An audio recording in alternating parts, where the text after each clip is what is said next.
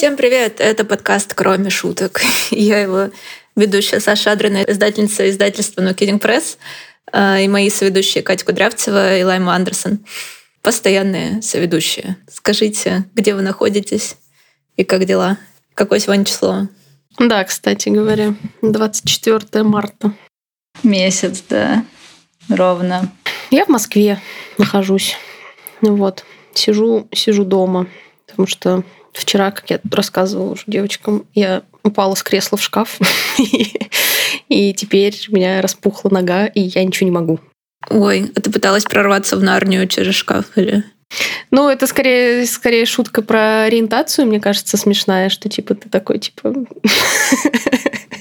живешь, живешь в России, случайно упал в шкаф. Такой, типа, ну ладно. Вот, но про Нарнию версии на самом деле мне больше нравится. Да, нам нужен паспорт Нарнии.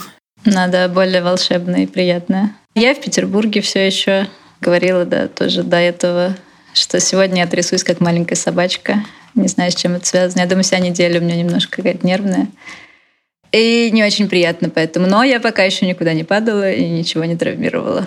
Думала начать бегать, но нога заболела раньше, чем я даже переоделась в форму. Кажется, еще не время. Даже не упав никуда, она заболела. Слушай, у меня это вечная проблема. Я все время такая, все, я занимаюсь спортом теперь. Солнце, весна, витамин D, вот это все, появляется жизненная энергия, бла-бла-бла, все запланировала себе. И буду сейчас две недели лежать. Потому что о, потому что, видимо, не нужны никакие амбиции, надо просто принять свое состояние. Да, есть такое. Принятие, конечно, одна из ключевых тем. И непримиримость какая-то, какая-то эффективная. Я еще пару дней в Берлине. Я никуда не падала, но я порезалась сильно. Я даже подумала, что я отхватила себе кусок пальца и подумала, интересно, что я была одна, я была одна в Лейпциге. И подумала, интересно, что же сейчас с этим делать. Но, слава богу, палец остался при мне. Очень острые ножи, не привыкли в нашей культуре мы к таким ножам. И вот, я отжималась. Это, это, это, это последовательная история или... Да, я порезала палец и решила поджиматься, чтобы меньше болело. Нет, я решила подхватить вашу, ваш смолток про физическую активность. До этого я отжималась, а потом сделала перерыв на два дня, так получилось. Один день я подумала, что ну хватит, нужно дать себе отдых на восстановление. Второй день я была в дороге. А потом я порезала палец и подумала, как теперь буду отжиматься, он очень болит. Но ну, вроде как э, все заживает, так что, возможно, сейчас мы допишем подкаст, и я попробую отжаться. Я сейчас могу еще лезть со своими советами, которые никто не просил. На Ютубе есть канал специальный, и там есть упражнения не на отжимания, типа ты просто руками что-то делаешь, но долго, и поэтому это тяжело. Ну, типа, крутишь ими, там, трясешься, и ты сначала думаешь, ерунда какая-то, а потом проходит 10 минут, и твои руки отваливаются. Спасибо, Лайма выручила. И вообще, Саша, только появилась нормальная отмаза, что типа, ну, можно ничего не делать. Да, да, я такая, нет, нет, я знаю, что можно делать. Я просто, да, помешана, кажется, на этих видео сейчас. Сегодня мы говорим про Ани Эрно. Я надеюсь, что получится чуть больше у меня сосредоточиться на речи, чем в прошлый раз. И мне кажется, это вообще очень актуальный разговор, потому что Ани Эрно работает с темой свидетельствования и памяти, коллективной и личной. Я думаю, что сейчас это для многих актуально и многих занимает. А в нашем издательстве вышло две книги Ани Ерно на сегодняшний день, и сейчас готовится к изданию третья. А, первая книга, которая вышла в конце 2021 года, это «События» и экранизация этой книги режиссерки Одри Диван получила главный приз Венецианского кинофестиваля и премьера этого фильма тоже состоялась в январе в России. А вот вторая книга, которая вышла в десятых числах февраля, это «Женщина Ани Эрно». Это книга, посвященная жизни ее матери. Третья книга сейчас, э, которая на подходе, это книга, которая называется «Во власти». А вообще у нас права на, на пять книг всего. Сначала мы в конце 2020 я уже запуталась в годах, в конце 2000, 2000 или в начале, в начале 2021 года а, появился этот амбициозный проект, э, что мы зашли к Галимару. По-моему, я об этом говорила на каком-то подкасте. Наверное, на планах или на итогах года. И да, мы зашли к Гальмару э, с этим предложением, и хотелось сразу ну, сделать хорошее предложение на много книг, чтобы они поняли, что у нас серьезное намерение. Арно — одна из ключевых авторок э, французской литературы сегодня. И интерес к ее текстам, он выше, чем был до этого э, и в мире сейчас. Постоянно публикуются новые переводы на английский, и она очень плодотворная авторка, у нее очень много текстов в целом. И даже сейчас, по-моему, готовится к изданию ее новая книга. И сейчас я этому рада, потому что, потому что деньги мы потратили начале 2021 года. Это были другие деньги, несмотря на то, что всегда очень жалко ну, для маленького издательства тяжело расстаться с э, деньгами, покупая целый пакет прав, как в случае с Спектр, например, или вот Церно. Но постфактум оказалось, что нам теперь есть чем работать. И, как я говорила в прошлый раз, возможно, время таких амбициозных проектов совсем прошло. Поэтому благодарность моя за возможность вообще это сделать, она огромная. Как я сказала, да, что это вот книга во власти, которая будет третьей. Четвертая книга — это один из ее последних текстов «Воспоминания девушки». И следом идет один из знаковых э, тоже ее текстов, довольно ранее, 70-х годов, который даже публиковался в Советском Союзе под названием «Место под солнцем», но, возможно, у нас будет другое название. По-французски называется «Ля Плас». И э, эта книга посвящена ее отцу, и она за нее получила э, престижную премию Ренадо, по-моему. Вот такой у нас э, портфель книг Ани Рно. И ее шедевр, книга, которая ну, закрепила за ней место вот в пантеоне, наверное, современных классиков. Это книга «Годы», которая была переведена на английский. И в 2018 году, по-моему, вошла в шорт-лист э, Международной Букеровской премии. И эта книга переведена на русский язык и издана... Нашим любимым издательством «Эксмо». Да, в, наверное, Инспирии, если я не ошибаюсь. И бог с ним, как я говорила, это очень сложная книга, и очень не хочется брать на себя непосильные какие-то задачи. Для нас Арно переводит молодая переводчица Мария Красовицкая, невероятно талантливая э, ученица Наталья Мавлевич. И этим сотрудничеством мы очень рады. Редактирует э, переводы Марии Тимофей Петухов, тоже прекрасный переводчик с французского и редактор. Там очень сильная команда, мне очень нравится, какими эти книги получаются. В общем, большая радость над ними работать. Это небольшой экскурс в то, как устроен у нас проект Порно сейчас.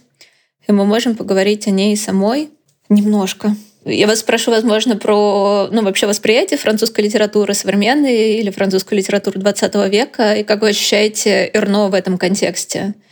А для вас она является таким каким-то символом и ну, какой-то представительницей довольно традиционной? Или наоборот, она как-то выделяется для вас из того, что вы знаете о французской культуре, французской литературе? Я на самом деле не рассматривала Ирно как писательницу 20 века, я ее рассматриваю как нашу современницу, как ни странно.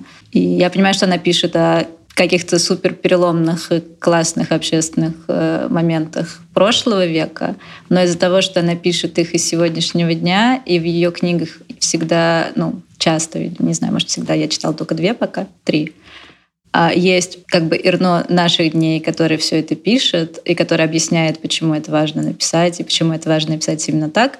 Из-за этого, наверное, она мне в голове автоматически становится ну, вот той Ирной, которая она сейчас. Ну, то есть она еще жива, она вот типа эти книги издает там в 2000 году, вышло же событие, по-моему. Вот. И поэтому для меня она скорее важная авторка именно современная. Ну, я согласна, потому что она же все равно неизбежно, ну, вот в России, там, выходя у нас, выходя в 2021-2022 году, она все равно читается из сейчас. И я вот согласна, что она, ну, что ее тексты уже воспри- воспринимаются очень современными. Ну, то есть у меня нет тоже ощущения, что они были написаны там когда-то, и у меня даже нет э, особого ощущения, что они были написаны про ушедшее время, так скажем. Ну, то есть они у меня не воспринимаются, даже то, что она там описывает, не воспринимается для меня как что-то про... Это было когда-то с какими-то другими людьми, и ну, это не, не, не совсем историческая штука. Ну, то есть особенно там, не знаю, события с текстами про аборт в стране, где запрещены аборты. Ну, то есть мы прямо сейчас читаем новости про страны, про штаты, про Польшу, да, там про какие-то штаты в США, где пытаются запретить аборты, и это как бы, ну вот, это сейчас, прямо сейчас с нами происходит. И поэтому мне кажется, что, что это скорее история про... Ну, и, и мы все равно неизбежно читаем ее как бы сейчас. И не можем не пропускать ее через свою какую-то современную оптику, и в этом плане она удивительно своевременно читается. Как вы думаете, почему так? Потому что общество сошло с ума и откатилось назад на кучу лет. И то, что сейчас происходит, это тоже повторение какого-то неприятного опыта, который мы думали никогда не повторится. Ну, то есть, на самом деле, наверное, в этом тоже причина того, что я трясусь как собачка. Я не понимаю, как можно откатиться на столько лет назад. И как, ну, то есть, допустим, те же самые аборты. Все поняли, что это важно и хорошо, и это нужно женщинам и вообще всем, и типа плохо их запрещать. И вот э, как бы последние годы продвинутые западные страны, да, они говорят, ой, нет, аборт это плохо, давайте мы будем это запрещать, контролировать и вообще. И как бы ты думаешь, почему? Ну, типа, ребята, это уже было. И как бы все вроде как выучили этот урок, поняли, что так не надо. И просто, мне кажется, сейчас действительно какое-то кошмарное повторение чего-то неправильного. Вот. И мы в этом сейчас живем. Из-за этого ты такой думаешь, ну, нам пригодится вот этот опыт, может быть, к сожалению, и нужно его обязательно изучить. Ну, мне вот кажется, что она просто еще берет. Ну, вот я тоже читала только две книги, которые вышли э, «События и женщину». И в женщине это больше заметно, в событии, наверное, чуть меньше. За счет того, что она берет огромный, на самом деле, пласт времени, ну, то есть там женщине она описывает историю своей матери, то есть это прям типа весь 20 век, да, и пишет она из э, ну, из положения более или менее сейчас, ну, там, недавнее прошлое. Э, и поэтому получается, что она берет вот прям типа весь отрезок вот этой вот как бы новой, в кавычках, человеческой истории. Мне кажется, что эта оптика, она очень хорошо э, сбивает спесь с вот этой нашей как бы современной западной иллюзии того, что мы живем в обществе прогресса, и мы двигаемся вперед и вверх, и э, с каждым годом мы живем все лучше и лучше, чтобы это лучше не значило там, и так далее. Ну, то есть, мне, мне кажется, что в, в западном обществе была такая иллюзия, может, она до сих пор сохраняется, не знаю, ну, что как бы in general общество двигается куда-то из плохого состояния в более хорошее состояние. Ну и так как мы такие уже там технологии, э, высокий уровень образования, бла-бла-бла, мы такие типа уже наученные опытом, э, и в этом есть какая-то вот это вот высокомерие, мне видится, что мы как бы сами знаем, как лучше и дальше будет только лучше. Вот, потом, потом оказывается, что нет, и на самом деле все э, заняты все, все теми же, ну, в общем, делают все те же самые хреновые вещи, которые, в общем, делали люди и раньше. И все потому что, видимо, гнилая человеческая природа. Неважно. Не, не, мы не знаем почему, но, в общем, почему-то. Э, вот, и для меня я вот как раз читала «Женщину» там в, в конце февраля, э, и она на меня оказала какое-то очень спасительное впечатление, она меня произвела Наверное, как раз потому, что э, там описан этот огромный кусок истории, занятый просто очень-очень-очень-очень плохими событиями.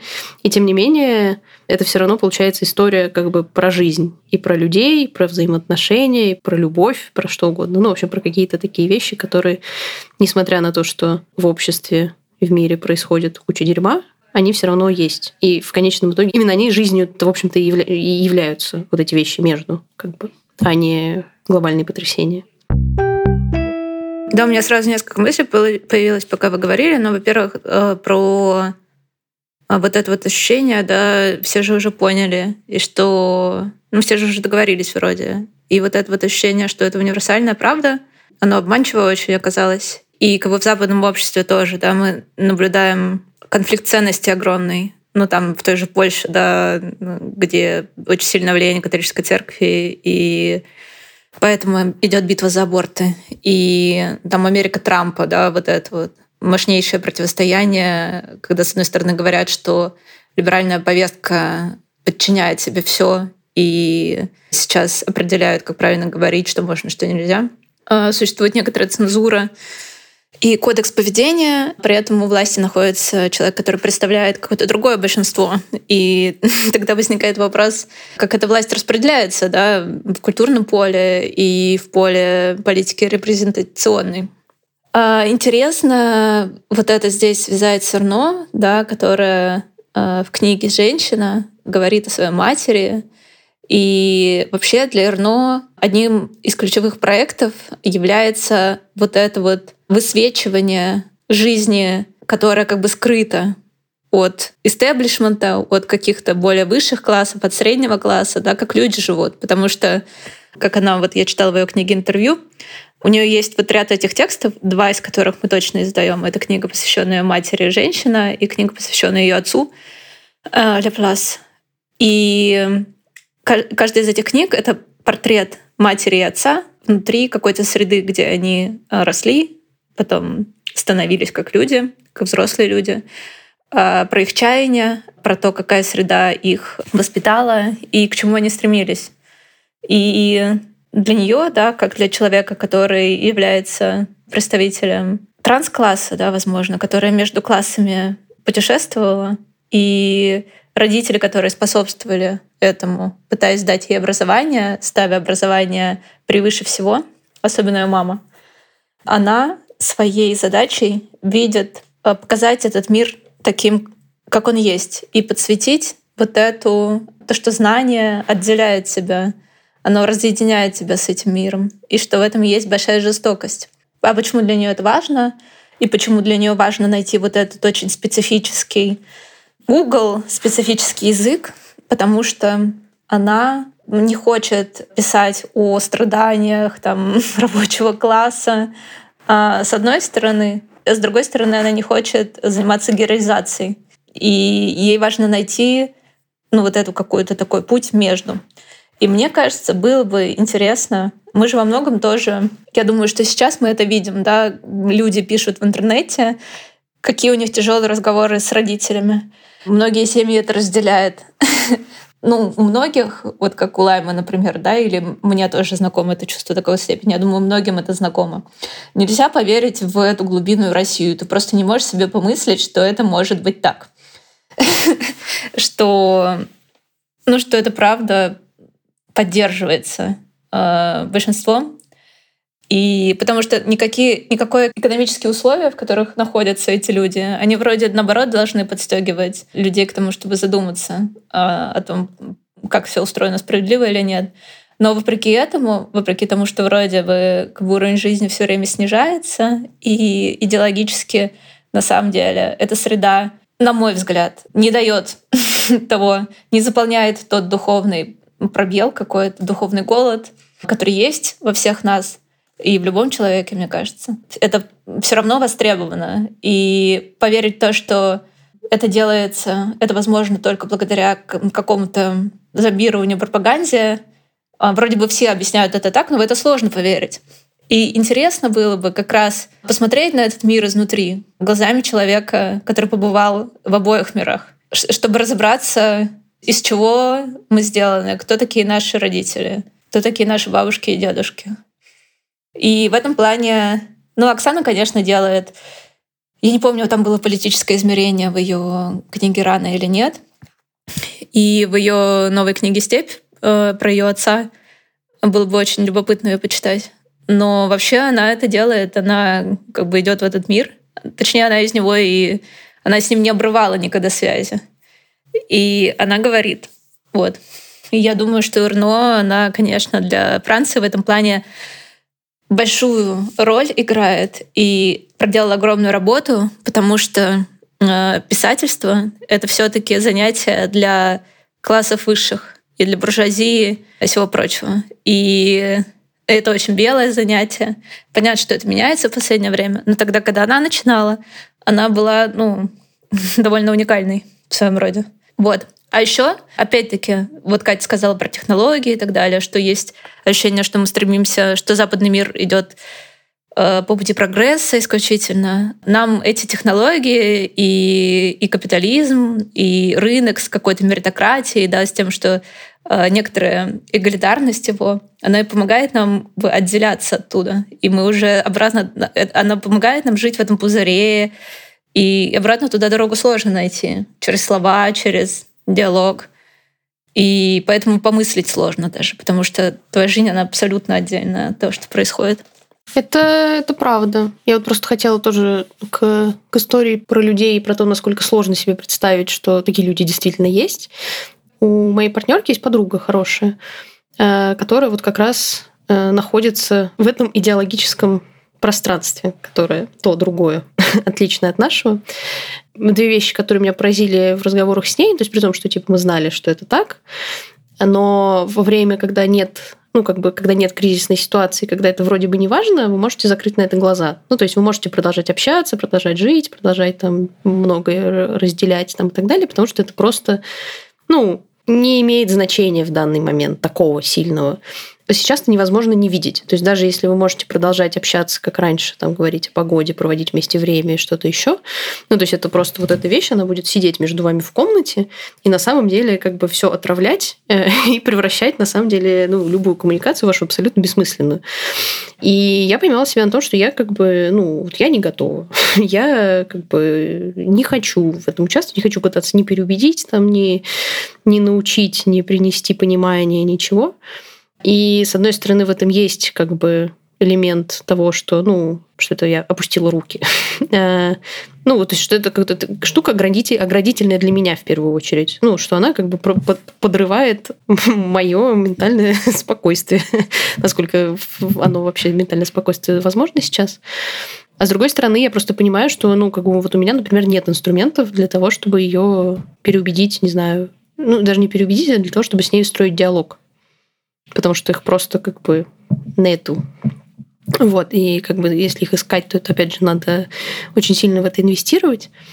Ну, и здесь вот интересно заметить, что, наверное, у меня просто нет внутри этой мотивации, чтобы туда что-то инвестировать.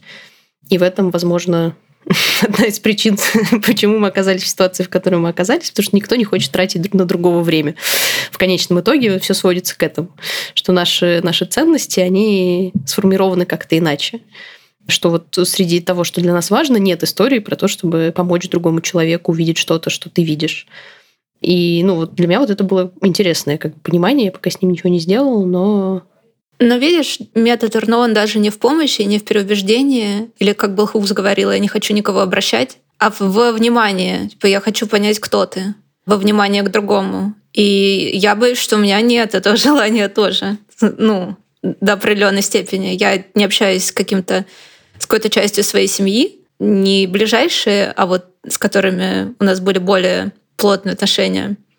Когда я была маленькая, и мои родители были моложе, как раз по этой причине ты не хочешь узнать другого, потому что он угроза тебе, а ты угроза для него. Вы так это ощущаете. Вот. И почему-то я решила какую-то гуманистическую платформу начать вырабатывать здесь, в подкасте про. Но на самом деле нет, просто это правда интересно, почему Почему интересно заниматься, в общем, этими книгами? Потому что они, правда, дают тебе пищу для работы с сегодняшним днем. Меня вот вопрос класса всегда занимает как-то внутри моего опыта очень сильно. Сейчас уже не так, но в как каком-то году, в каком-то возрасте у меня появилось классовое сознание, я вдруг поняла, откуда я происхожу, и, и что не все люди происходят оттуда же. И, в общем, когда ты бываешь в разных э, кругах, общаешься с разными людьми, ты видишь разницу. И видишь, что у всех на лицах немножко разный отпечаток. И видишь эти иногда потерянные лица людей, которые перешли из одного места в другое, и им кажется, что сейчас их разоблачат. Или просто им не совсем комфортно, о чем опять-таки Эрно говорила, а что она не своя, не до конца. И у нее на губах там э, слова нормандского патуа, языка, который никогда она не произнесет вслух, но эти слова отпечатаны. И они для нее значат, это первый язык, и, а французский — это что-то вот такое культивированное уже, что-то немножко насильственная в какой-то степени. А, хотелось бы с вами поговорить про классовое измерение, потому что для нее это, конечно, центральная вещь. Откуда я происхожу? Как вышло так, а, что я стала преподавательницей литературы и сама знания доношу до других людей, и нахожусь в этой позиции а, человека, обладающего знанием и человека, обладающего властью это знание нести. И определенные, конечно, другие признаки класса, помимо образования, там, качества жизни, привычки какие-то бытовые, потребительские, времяпровождения и все прочее. Доступ к определенным благам. Вообще классовое измерение присутствует в вашей жизни? Вы когда-то думали, а, я, значит, из крестьян, или я из рабочего класса, или я транскласс, или а вот это вот люди из хорошей семьи.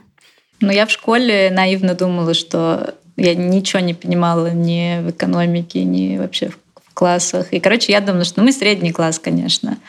И я так думала, пока я не стала ходить в гости к своим подружкам и видеть, что э, нет, кажется, мы не средний класс, мы где-то намного-намного ниже. И было смешно, когда сейчас, ну вот у меня уезжает большая часть моих друзей из Петербурга, я их всех хожу провожать, и вот как раз с одними своими знакомыми я говорю, слушайте, ну вот там, типа, например, моя семья — это, ну, естественно, не средний класс, это может быть, самый-самый низ, но, наверное, еще ниже, короче. И все начали со мной спорить, типа, да ладно, да что ты говоришь. Но я понимаю, что... А вообще, что такое средний класс, например, в России? Как бы кто это? как это выглядит. То есть я стала об этом думать, наверное, только вот в последнее время, уже когда ты как раз как-то больше подкована в знаниях, и ну, ты понимаешь, как что на самом деле выглядит, и у тебя нет иллюзий, да, что действительно, там, не знаю, в России есть средний класс, и это вот я и моя семья. Но еще у меня это все, наверное, обострилось э, какое-то свое восприятие вообще себя и откуда я родом, и моя семья, когда как раз, ну вот, э, в моих прошлых отношениях, потому что, ну, во-первых, типа, мой парень был иностранцем, и вот они как раз точно, наверное, средний класс. Ну, то есть я вижу какие-то штуки, которые воспринимаются как должное, которых у меня никогда не было. И вот тут я как раз стала думать, а надо сравнить себя вообще со всеми своими знакомыми. И, короче, я сейчас не очень понимаю вообще, кто я и откуда я. Но, например, мои родители, они оба преподавали большую часть э, своей жизни.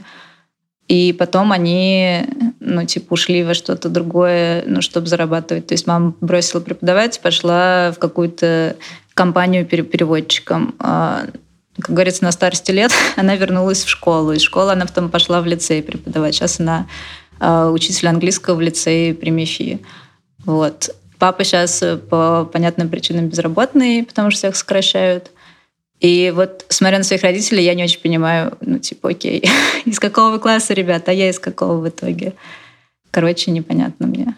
И куда я могу тоже, куда я могу попасть, наверное, вверх чуть-чуть можно представить, вот. А если, например, все ухудшается, то к чему я буду относиться? Короче, пока я про это только думаю, да. А у бабушек с дедушками есть высшее образование? У бабушек нет уже, да. Ну, потому что они все конца 30-х годов были, и там уже как бы недообразование было в то время. Я вот никогда не задумывалась про классовую принадлежность. Ну, потому что мне кажется, что все-таки в, в России с классовой теорией есть какие-то проблемы. Есть вопросы. Да, да, есть да. вопросики некоторые, ну, потому что, типа, что считать э, средним классом там в советской, постсоветской реальности? Вообще непонятно. Ну, то есть там такой святой рандом правил, что, ну, э, по, по каким критериям мы это смотрим? Там, деньги, недвижимость, э, уровень образования, еще что-то там непонятно. Вот, ну, то есть у моих там бабушек и дедушек было высшее образование, они там все типа ракетная индустрия, инженеры, там бла-бла-бла. Там мои родители тоже инженеры. А я, я вообще кто? Вот, но при этом как бы я живу, наверное, можно сказать, даже лучше, чем мои родители. Но при этом я вот еще как бы недавно испытала увлекательный опыт, который называется типа marrying up. Вот. И попала там типа, ну, вообще в довольно, не знаю, как это даже сейчас, опять же, в России называется, типа в upper средний класс, наверное. Я, кстати, вот когда ты говорил там про э, ощущение самозванчество и что не очень как-то так понятно, типа, а чё, чё, чё? Вот я его вполне разделяю, при том, что у нас нет на каком-то уровне там смысла, опять же, образования, еще чего-то, ну, то есть уровня осознанности, еще чего-то, мы абсолютно как бы в равне находимся. Здесь исключительно разница типа в финансовой стороне, ну, в экономической. Ну, как бы, и как это вот разделяется, тоже не очень понятно. Для меня, например, вот в последнее, особенно в кризисное время, было очень полезно вспомнить э, свое детство в 90-х, ну, там, в 90-х, в начале нулевых. И э, я вот поняла, что для меня ощущение ограничений, вот это все, они имеют какой-то ностальгический характер. Вот, то есть я как-то вот с... Ну, то есть это, это, это воспоминание о детстве, что у тебя там, не знаю, ты ходил с зажатой бумажкой 100 рублей там, в дом быта покупать себе видеоигру какую-нибудь. А, и, ну, и вот при том, что это как бы вроде бы страшно сейчас представить, у меня есть в этом какой-то такой, типа, ну, тоже в детстве так было. В детстве было много чего важного.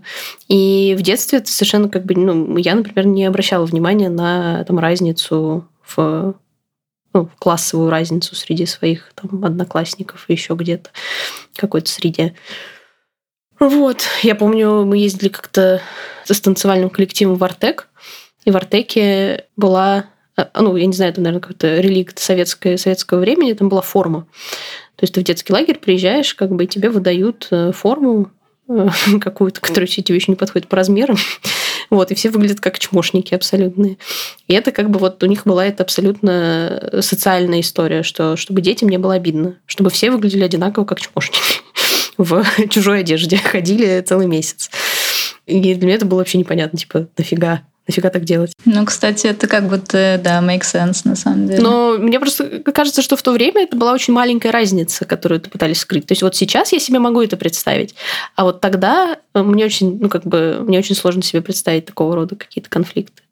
А моя коллега, бывшая начальница Галя Бочарова, которая приходила к нам на подкаст как-то, она сказала, что наоборот, сейчас э, все ходят в H&M, и разницы не видно. А я вот училась в школе, где была школьная форма, и я прям тогда ощущала, что она... Я думаю, что они не закладывали в это такой смысл, руководители, администрация школы, скорее это была попытка, это была гимназия, это была попытка создать вот эту какую-то элитистскую атмосферу, но она закрывала эту проблему классового неравенства, потому что у нас внутри класса было сильное классовое расслоение, и а, кто-то мог ездить, отдыхать за границу, там у кого-то родители ездили на иномарках, а кто-то ходил там в грязной дырявой одежде, и ну, сталкиваться с этим каждый день было тяжело. И я прямо благодарю школьную форму за это, а, что тебе на...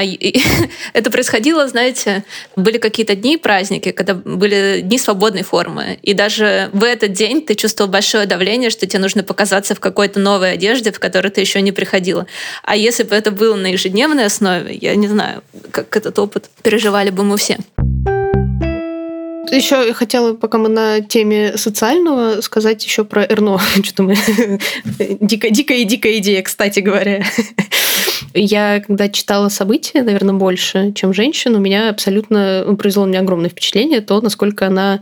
Я сейчас попытаюсь это сформулировать. Насколько она четко и чутко понимает э, вот это вот движение социальных сил и то, как они влияют на, на нее. Ну, то есть понятно, что она потратила, наверное, до хрена времени на то, чтобы это все как бы осознать. Ну, то есть, что это не... Ну, в общем, что это не дар, что это наверняка большая работа. Но мне кажется, мне вот такого очень не хватает, на самом деле, в, ну, там, в литературе, в контенте в целом. Понимание того, что человек понимает, из какого места он говорит, и как его позиция была сформирована на самом деле не им. Ну, то есть вот у нас есть, опять же, вот эта вся нелиберальная идеология того, что ты сам сделаешь себя, и ты можешь помыслить что угодно и стать этим там и так далее. И вот это какая-то такая прям, типа, очень сильное противоядие этой идеи, что она там очень четко показывает, что ты можешь там созидательную историю в своей жизни воплотить до степени, до какого-то места. И это место определяется вообще не тобой. Ну, то есть вот твои рамки такие. Ты можешь что-то сделать, чтобы выйти из этих рамок, но этот твой выход, он тоже очень сильно... Ну, это рельсы, которые не ты прокладывал. Ты можешь попробовать по ним как-то проползти, тебе может повести, может не повести, может случиться вообще все что угодно. И вот это вот понимание того, как социальный контекст влияет на ее жизнь, влиял, как так получилось, что она стала собой, это прям на меня очень большое впечатление произвело. Ну да, верно, да, про классовую регламентированность, что есть свобода Э, движение, но она по рельсам, вверх или вниз. И, и с другой стороны, интересно перекликается с вот этим история, то, как она стала собой, с Кинг-Конг теория Виржиния Дипант, и тоже с какого места она пишет, да, эти строки Кинг-Конг теории, я пишу от уродок и для уродок, э, очень четкое понимание тоже, э, какая среда тебя сформировала. И хочу несколько вещей связать про класс и про Эрно, про ее рефлексию на тему ее происхождения и на ее инаковость в среде, куда она стремилась, и к интеграции, куда побуждала ее мама. Ее мама, она все делала для ее образования, э, и там она побуждала ее продолжать э, образование, но при этом получить какую-то профессию. И у ее мамы были довольно прогрессивные по тем временам прогрессивная точка зрения на свободу женщины и э, в плане ее автономности. Она всегда говорила, что ты должна сделать что-то такое, чтобы не опираться на своего мужа.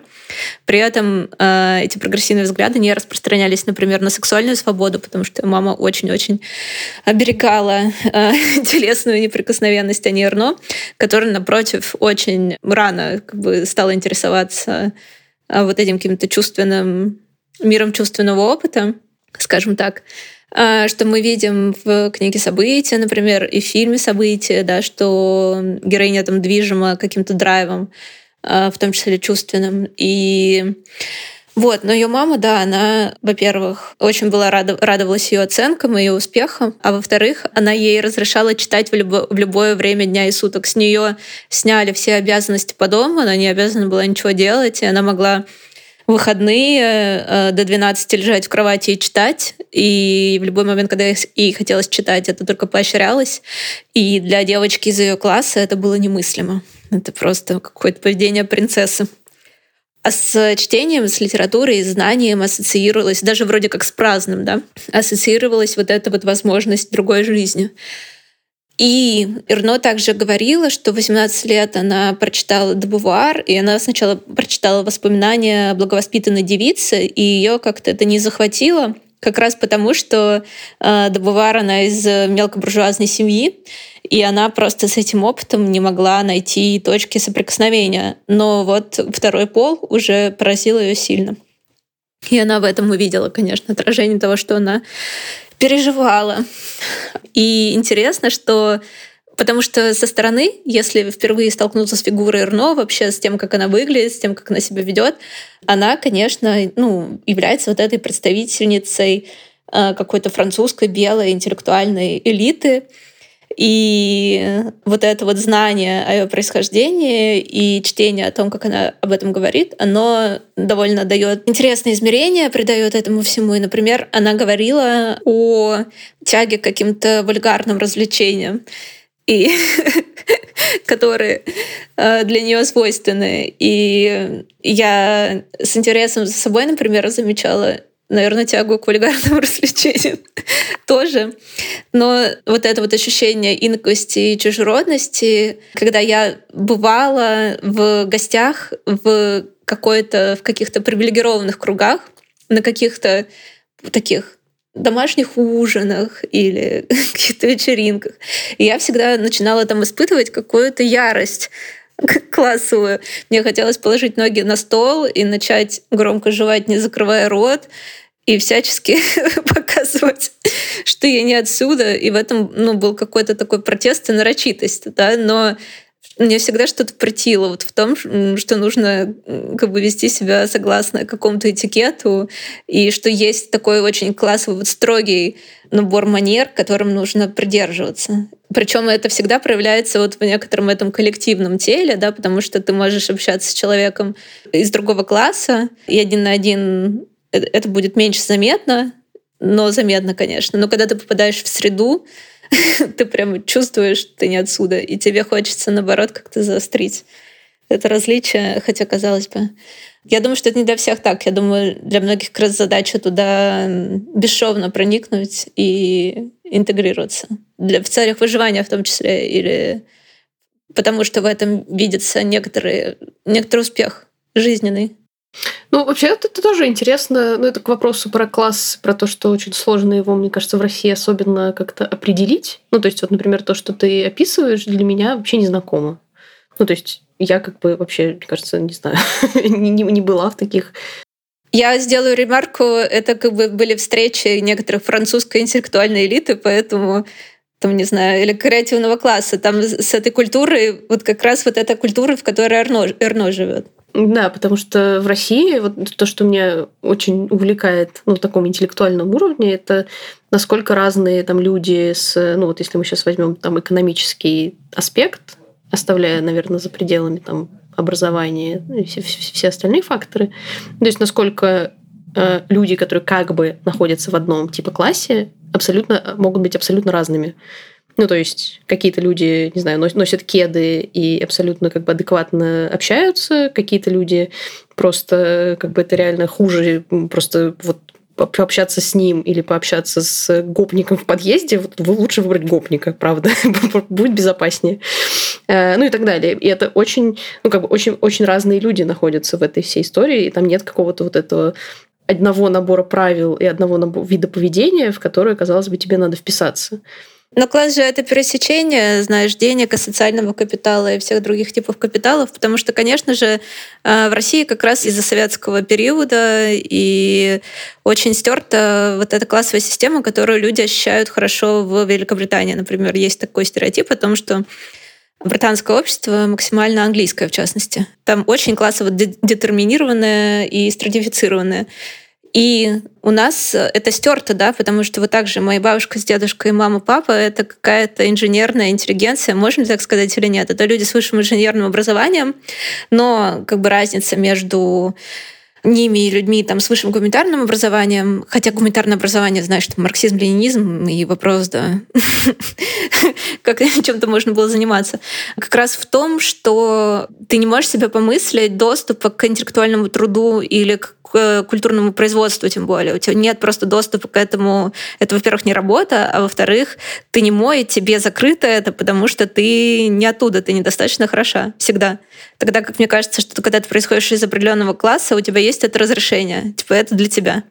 Э, деньги в этом плане являются в меньшей степени маркером, а вот как раз э, социальный капитал, да, потому что это легче, конечно, э, в европейских обществах проследить пересечение денег и социального капитала. У нас деньги — это новые деньги, да. У нас становится очень оппозиционный подкаст, но пока с таким изоповым языком. Я просто только что вернулась из Твиттера, где читала про вторую жену Сергея Лаврова. У него две две, две жены, официальная и неофициальная, и сколько у них разной недвижимости и машин, и что его дочь э, сводную, то есть дочь этой женщины, наложили на нее санкции Великобритании, и она тоже живет какую-то роскошную жизнь.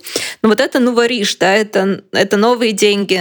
А тогда как... Э, или в Стрёмке в своей книге про капитализм как раз подчеркивает эту разницу, что один хер — это развращенная позиция, да, э, если в ней нет вот этой какой-то гуманитарной платформы измерения э, и понимания о, о дискурсе какой-то справедливости, то что старые деньги, что новые деньги — это источник э, ну, коррупции внутренней какой-то. Но старые деньги при этом, они такие якобы благородные, да, они облагорожены вот этим интеллектуальным флером. Я Анну Каренину, например, считаю, я забыла, какой герой там говорит, по-моему, то ли Стиви, то ли Левину о том, что у нас все есть, и нас поэтому нельзя купить. И у нас есть поэтому некоторая моральная бескомпромиссность. Мы скорее будем действовать согласно своим ценностям. И до некоторой степени что-то в этом есть, конечно. вот.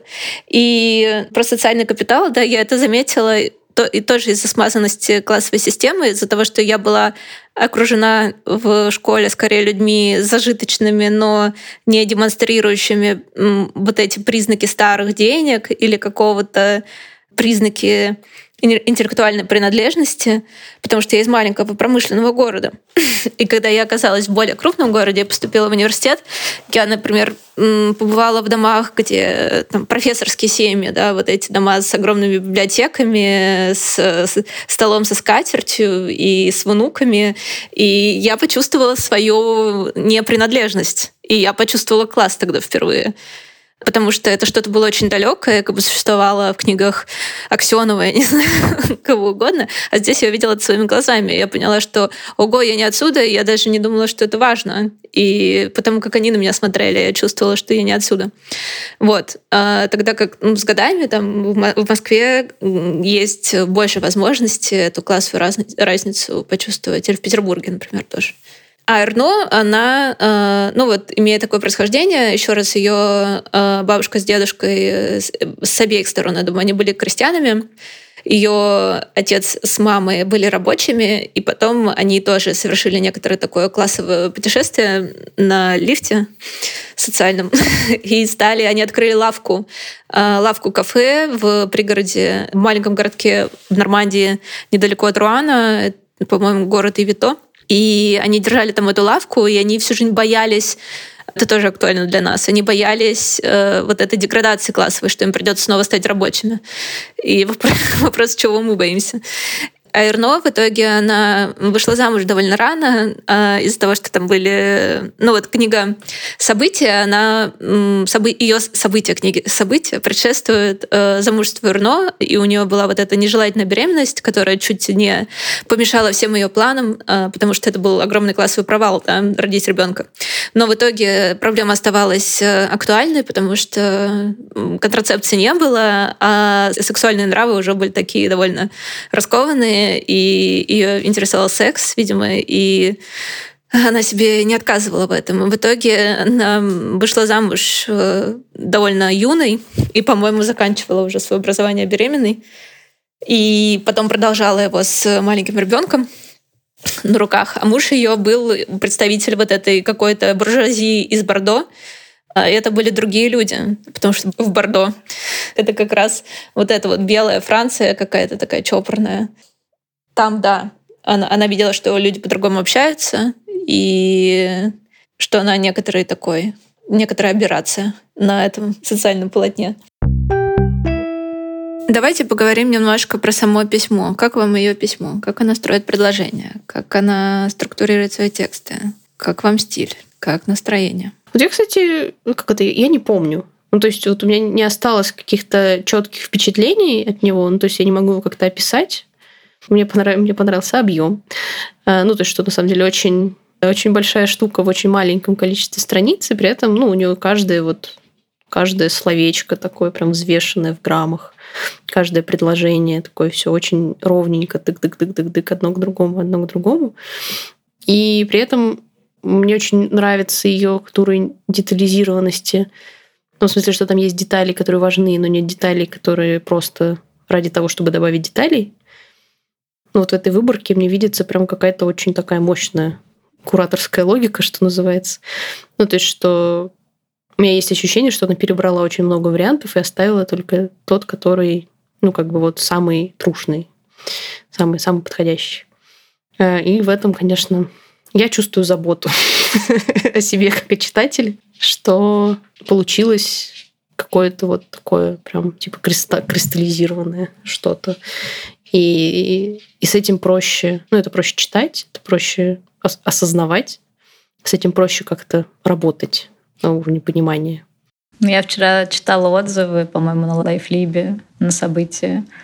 И там был один отзыв, ну, с которым я согласна, что в этом письме нет надрыва, но этот надрыв, он как бы спрятан, то есть он смысловой. То есть ты читаешь о чем-то, что ну, просто тебя может, не знаю, выворачивать наизнанку. Ну, то есть когда я читала события, и в этом отзыве тоже было написано, что типа некоторые моменты было читать неприятно, но именно в том смысле, что ты как будто это все сам начинаешь чувствовать. То есть ты читаешь и такой, ай, кошмар.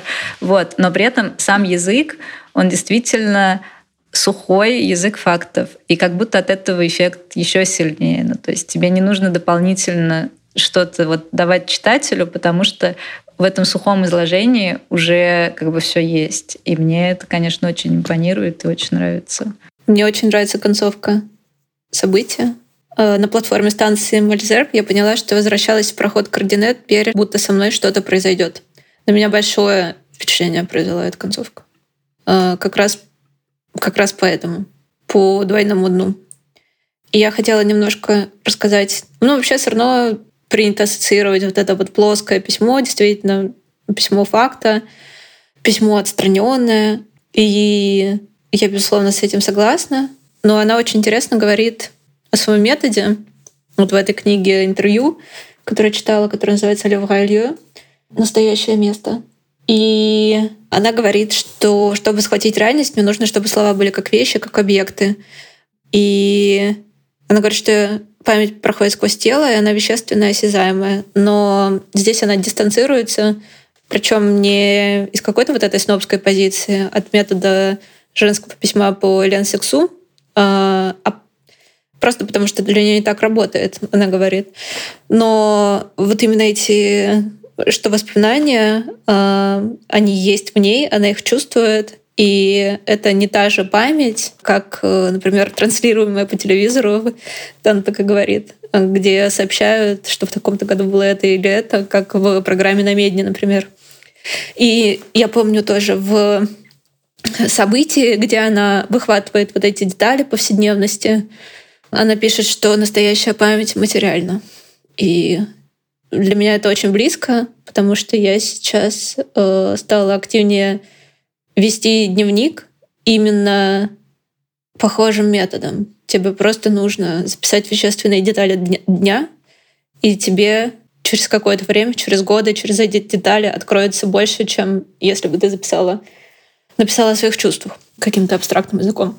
Мне очень понравилось, когда она говорит, что сейчас я даже попытаюсь прочитать, но не по-французски, а переводя в режиме реального времени, что воспоминания — это вещи, и слова — это тоже вещи.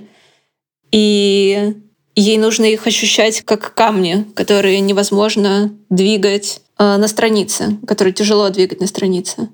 И вот эта вот материальность э, слова и материальность фразы, она для нее важна. Да, и вот это мне очень понравилась фраза, что писать письмо — это словно поднимать камни с, э, с дна реки. И потом она говорит немножко о том, что ей всегда важно, чтобы это было тяжело в процессе.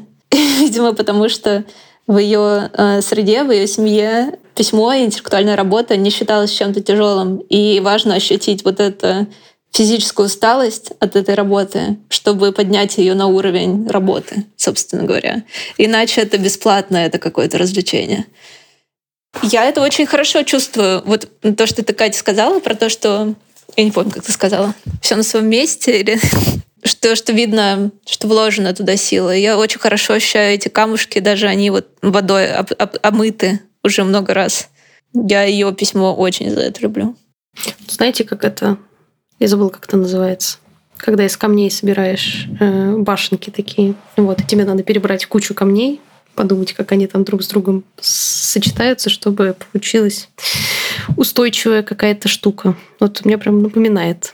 Да, ну и, кстати, про свидетельствование она тоже говорит, что у людей, что письмо, ее журналистка спрашивает, является ли письмо способом оставить след, и она говорит, что да, но след не как память о своем имени, а как след сознания, след вот этого взгляда. Потому что прославиться, остаться в веках — это ничего. А у всех у нас, у, у любого человека, не только у писателя, писательницы, у многих из нас есть это побуждение писать спонтанно э, и писать не придерживаясь какой-то формы. И из этого складывается вот этот вот коллективный опыт и ткань этого коллективного опыта. И я думаю, что сейчас это, конечно, невероятно важно. Это какая-то практика практика сохранения, я не знаю чего. Не, ну, типа, мы свидетели чего-то важного, и любой наш опыт, э, неважно, где мы находимся, э, типа, важный, и он что-то будет значить действительно в будущем. Я ходила недавно, позавчера, в ДС-кафе, где, типа, собирается до 10 человек и пьют чай и говорят о смерти. Это чем-то похоже на группу поддержки, но это не группа поддержки. Ну, то есть вы также представляетесь и говорите ну, в начале встречи какой-то, короче, вопрос, который связан со смертью, вас больше всего волнует. Вот. И мне очень понравилось, что там, естественно, обсуждали то, что сейчас происходит. И да, чтобы найти хотя бы что-то хорошее, хотя это, ну, конечно, невозможно. Но, в общем, да, пришли к выводу, что действительно мы свидетели чего-то, и нам важно, да, вести дневники, как-то это все равно оставлять ну, какие-то, короче, засечки, по которым потом можно будет вообще понять, что это все было. Хочется выразить поддержку украинкам, украинцам.